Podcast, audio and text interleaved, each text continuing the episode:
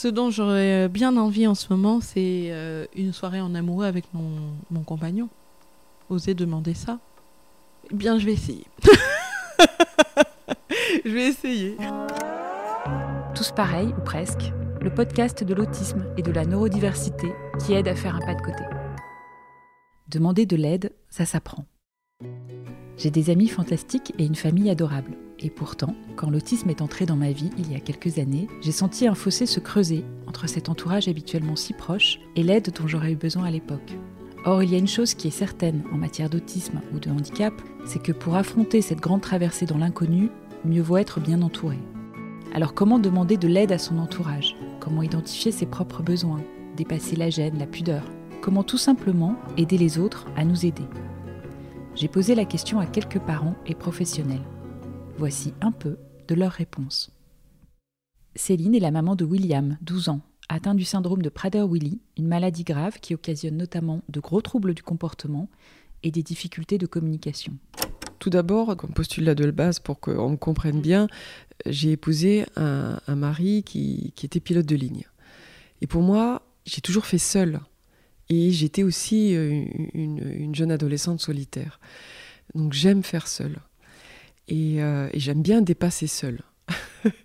Donc euh, moi aujourd'hui, j'ai besoin d'aide pour, euh, pour boire un thé, pour aller aux toilettes, pour faire la cuisine, pour pas qu'il dévore la coupe de fruits pendant que je suis en train de faire griller la viande, pour conduire, parce que quelquefois il peut me frapper pendant que je conduis parce qu'il est très en colère.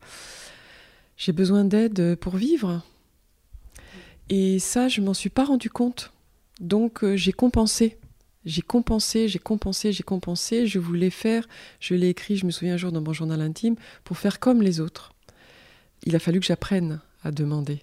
Ça, ça a été très très difficile. Très très très difficile. Déjà demander à mon mari et puis euh, voilà, me mettre à, demander aux, intervenants euh, professionnels. Donc vraiment au début, j'ai refusé de, demander à l'aide. Des témoignages comme celui-là, Amandine Viau en a entendu beaucoup chez les parents qu'elle a rencontrés. Amandine anime en effet des ateliers pour l'association Andissimo sur le thème de l'entraide entre les parents d'enfants avec handicap et leur entourage. Et elle observe que demander de l'aide, c'est loin d'être évident. Alors effectivement, le projet Tu aides, je t'aide, il est né à la base avec euh, une grande enquête parce qu'on a cherché à comprendre finalement pourquoi c'était pas plus naturel pour les parents aidants de recevoir euh, vraiment de l'aide de leurs proches. Et donc au niveau des, chiffres, ce qu'il en est ressorti, euh, globalement, c'est que les parents, ils reçoivent peu d'aide spontanée et surtout, ils osent pas en demander. Et du coup, on leur a demandé bah, pourquoi, pourquoi c'est si difficile de demander de l'aide? Et donc le premier frein évoqué, c'est la peur de gêner et la volonté de ne pas imposer à ses proches cette tâche.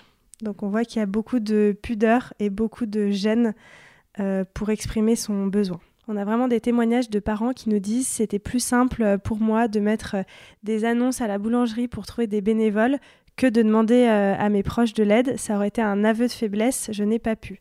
Sandrine, maman de Léina, raconte. J'ai demandé de l'aide sur les réseaux sociaux. J'ai fait euh, un post dont je me souviens encore où je dis euh, là, je viens d'apprendre que ma fille a un handicap et pas des moindres et je ne sais pas quoi faire. C'est beaucoup plus facile de demander à des inconnus quand on a euh, des personnes autour de nous qui vont être un petit peu dans le déni ou qui vivent mal le handicap, qui sont pas prêts. Il y avait beaucoup de difficultés à reconnaître que ma fille était en situation de handicap et même de polyhandicap. Puis y a aussi beaucoup de fierté, faut pas se mentir. Demander de l'aide à des personnes qu'on connaît bien, à qui on a l'habitude plutôt de donner de l'aide, quand on est peut-être quelqu'un qui est plutôt dans cette dynamique-là, c'est pas évident non plus. Donc pour moi, ça a été plus simple de demander de l'aide à des personnes que je ne connais pas que de demander de l'aide à des personnes que je connais bien. Donc ça, je reconnais que je... Je pense que c'est euh, lié aux deux parties. Je ne peux pas reprocher euh, aux personnes qui m'entourent de ne pas avoir su m'aider comme je le souhaitais. Parce que tout simplement, je ne leur ai pas donné les billes pour le faire non plus. Je les ai données à d'autres. Mais c'est vrai que j'aurais aimé dans l'absolu. Avoir euh, une personne de mon entourage proche qui me pose des questions, qui s'y intéresse, qui me dise euh, Alors, comment ça se passe? Qu'est-ce que tu as fait? Quelles sont les démarches?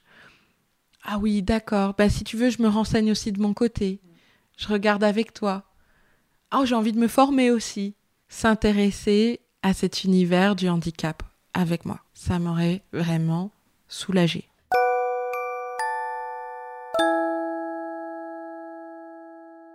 Comment faire pour susciter l'intérêt des proches dont vient de parler Sandrine? Amandine Viau donne quelques clés. La première étape, c'est d'oser parler de ce qu'on vit pour déjà déclencher un petit peu le déclic, de se dire, ah oui, il y a effectivement un besoin d'aide et en tant que proche, je peux peut-être agir.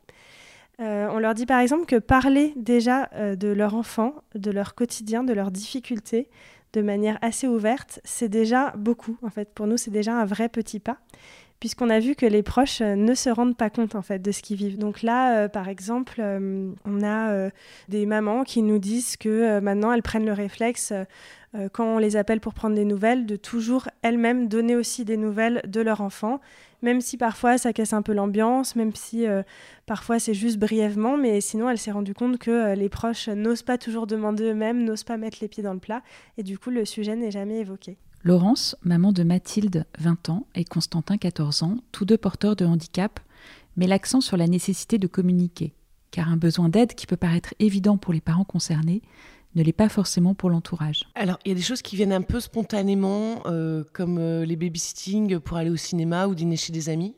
Ça, très spontanément, euh, j'ai sollicité mes frères et sœurs. en revanche, il y a parfois des moments où on s'attendrait à ce que notre entourage devine qu'on a besoin d'aide, parce qu'ils nous connaissent. Euh, je pense particulièrement à nos parents. Et euh, on s'aperçoit avec le temps que, euh, en réalité, si on nomme pas les choses, là où on en attendrait un coup de main ou un soutien, ça vient pas forcément. Finalement, on s'aperçoit qu'on on touche à un univers complètement étranger où les gens, parfois, euh, c'est de bonne foi, ne soupçonnent même pas la difficulté de ce qu'on vit, la complexité. Moi, j'ai vécu des situations de complexité, euh, d'attente dans des consultations hospitalières avec les deux enfants handicapés. Euh, qu'il fallait faire patienter parfois deux à trois heures hein, dans un couloir d'hôpital. L'une qui courait partout et l'autre, au contraire, il fallait changer euh, tant bien que mal, alors que c'était compliqué. Euh, bon, bah, c'est des situations où on serait hyper content d'avoir un, un, accompagnement, un coup de pouce qui surveille l'un. Pour impliquer ses proches dans son quotidien, Laurence a donc créé un groupe WhatsApp en guise de journal de bord. Une initiative particulièrement utile quand son fils a dû subir une intervention chirurgicale assez lourde. Je me suis dit que mettre en place euh, voilà, euh, une petite chronique euh, quotidienne de, ce qui se passait à l'hôpital pendant le séjour de Constantin, moi ça me faisait du bien aussi d'en parler. de mettre des petites photos, etc. Et puis, ça permettait à mes amis de, réagir ou pas, mais en tout cas de, de savoir ce qu'ils vivaient à ce moment-là. Beaucoup de gens m'en ont parlé. Tant et si bien qu'à la deuxième opération qu'il a subie, j'ai remis en place euh, ce, groupe WhatsApp, euh, toujours avec pas mal de succès. Et il y a beaucoup de gens finalement qui m'ont dit, euh, tu sais, je répondais pas toujours à tes WhatsApp parce que j'étais super émue, je savais pas comment répondre, mais je veux dire que vraiment j'ai appris plein de choses et on a beaucoup pensé à vous, on a beaucoup prié pour vous, pour certains. Donc je pense quand même que parfois, voilà, c'est le genre de choses un peu indirectes, sans que ce soit personnel, que les gens euh, reçoivent avec plus de facilité que si on leur demande, euh, voilà, on leur raconte notre quotidien en face à face où euh, ils ont tous envie de pleurer, quoi. Donc c'était pas le but. Donc ça, je pense qu'avec le temps, on apprend à exprimer son aide. Mais c'est vrai qu'au début, quand les enfants étaient petits, il y avait quand même une légère meurtrissure, un petit pincement de se dire que Là, il devrait bien sentir qu'on est un peu au bout du rouleau et euh, qu'on a vraiment besoin euh, d'être soutenu, euh, qu'on pense à nous, qu'on nous accompagne à l'hôpital. Mais bon, ça, tu, t'imagines bien que c'est quelque chose qu'on apprend, c'est d'apprendre à, à demander de l'aide. Tous pareils, ou presque, le podcast de l'autisme et de la neurodiversité qui aide à faire un pas de côté. Laurence vient de le dire, demander de l'aide, ça s'apprend. C'est plutôt une bonne nouvelle. Ça veut dire qu'une marge de progression existe pour tous les parents qui pensaient ne pas en être capables. Pour avancer dans cette démarche, il faut avant tout identifier ses besoins. On peut même les noter pour y voir plus clair, comme le préconise Amandine. il y a un autre petit pas euh, qui intéresse souvent beaucoup, c'est de savoir précisément de quoi j'ai besoin en tant que parent. On leur demande de lister les besoins d'aide prioritaires. Parce que souvent, ils sont face à une montagne de besoins d'aide. Euh, et du coup, parfois, c'est plus simple de ne rien demander parce qu'on ne sait pas euh, par où commencer, tout simplement. Et donc, du coup, d'arriver à lister ces petits besoins d'aide prioritaires qui peuvent être quand même, euh, où on peut trouver une solution, hein, des choses pas impossibles, ça les aide beaucoup. On a une maman qui avait fait ça au moment de reprendre un, nouveau travail. Elle avait vraiment listé ses besoins et elle avait essayé de définir pour chaque besoin comment elle pouvait recevoir de l'aide.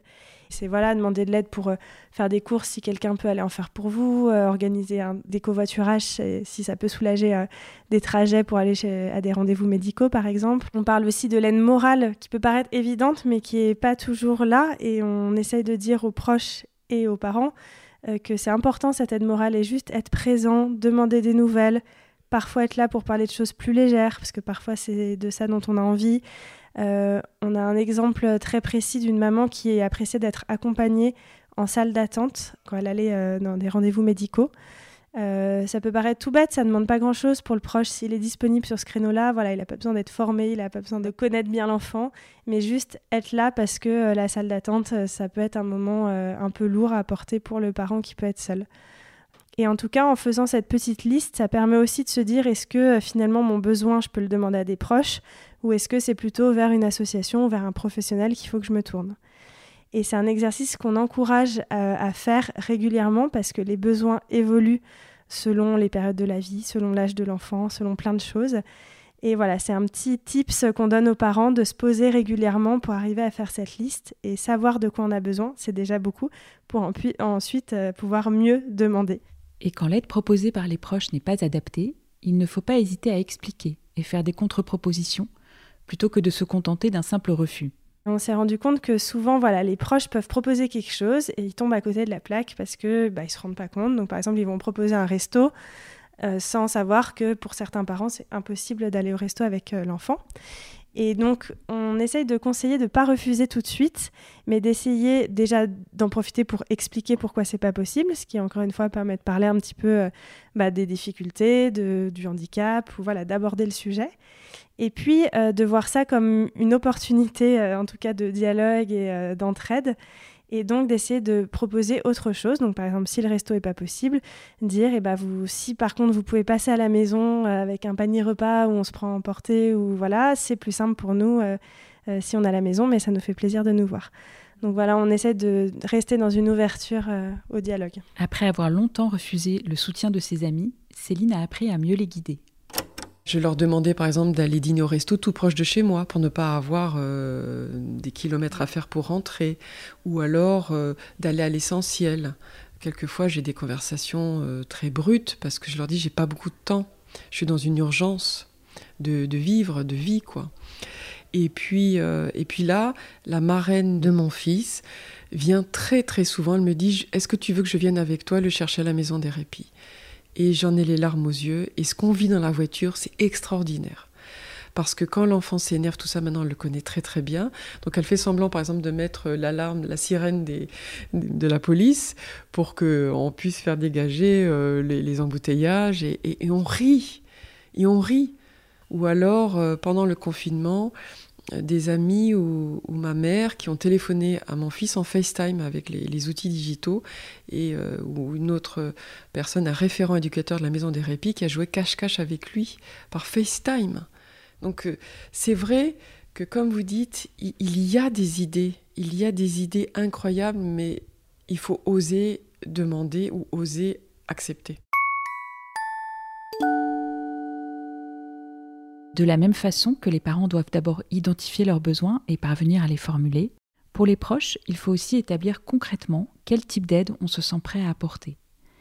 Amandine explique de quelle façon elle amène ainsi l'entourage des parents à rentrer dans une démarche active de proposition d'aide. On essaye de leur donner un petit peu des, clés sur comment agir. Et en fait, après, de la même manière qu'avec les parents, on leur présente ce qu'on appelle la stratégie des petits pas. Donc c'est vraiment euh, par où commencer avant un jour peut-être de, garder l'enfant. Et donc là, on fait pareil, on entre dans plein d'exemples concrets, euh, voilà, demander des nouvelles de l'enfant dès que possible, se renseigner sur la maladie, sur le handicap, sur le syndrome, faire une liste de ses capacités d'aide. Finalement, c'est plus simple de savoir de quoi on est capable. Donc, euh, très simplement, voilà, moi, je, j'aime bien l'administratif, ou euh, j'ai une voiture et je fais des trajets tous les jours à telle heure, à tel endroit, ou le mercredi de 14 à 17, je peux me rendre disponible. Voilà, faire une liste très concrète et ça permet ensuite d'arriver à proposer quelque chose de beaucoup plus concret à l'aidant et de lui dire par exemple bah, si le mercredi après-midi, une fois par mois, je suis disponible, qu'est-ce que je peux faire pour t'aider? Et du coup, on les met dans une position euh, un peu d'acteur et en tout cas de proposer des choses euh, beaucoup plus concrètes que euh, peut-être simplement dire je suis là si tu as besoin. Je suis là si tu as besoin. On pourrait se dire que c'est déjà pas mal comme réconfort de la part des proches. Et pourtant, pour Amandine, ça fait partie des phrases qui sont pleines de bonnes intentions, mais qui ne sont pas assez concrètes et ne font pas avancer les choses. C'est gentil, ça montre, euh, ça part d'une bonne intention. Encore une fois, ça montre euh, déjà qu'il y a quelqu'un euh, qui est là pour pour soi.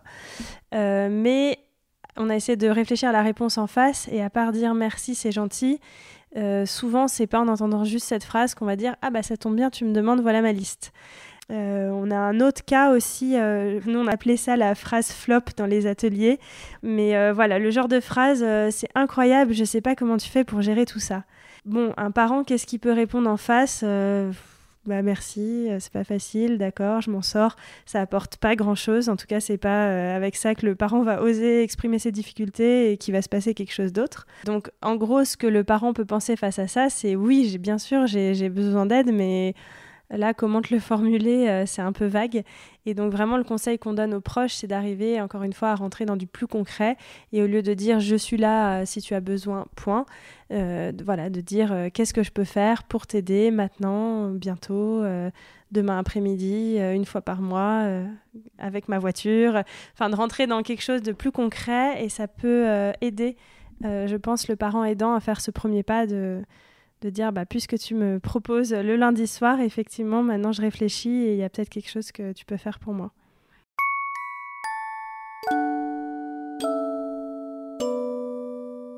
Il y a parfois des initiatives qui sont à l'opposé des phrases flop, de véritables cadeaux qui permettent aux parents de souffler un peu. C'est le cas chez Laurence, la maman de Mathilde et Constantin. On a tout particulièrement une famille d'amis qui, quand on veut partir en week-end en amoureux, vient s'installer chez nous depuis de nombreuses années avec ses quatre enfants et constitue une deuxième famille pour nos enfants. Au départ, ils nous l'ont proposé. Je pense qu'ils se sont pas mal creusé la tête pour savoir comment ils pouvaient nous aider. Et, euh, et un jour, ils nous l'ont proposé.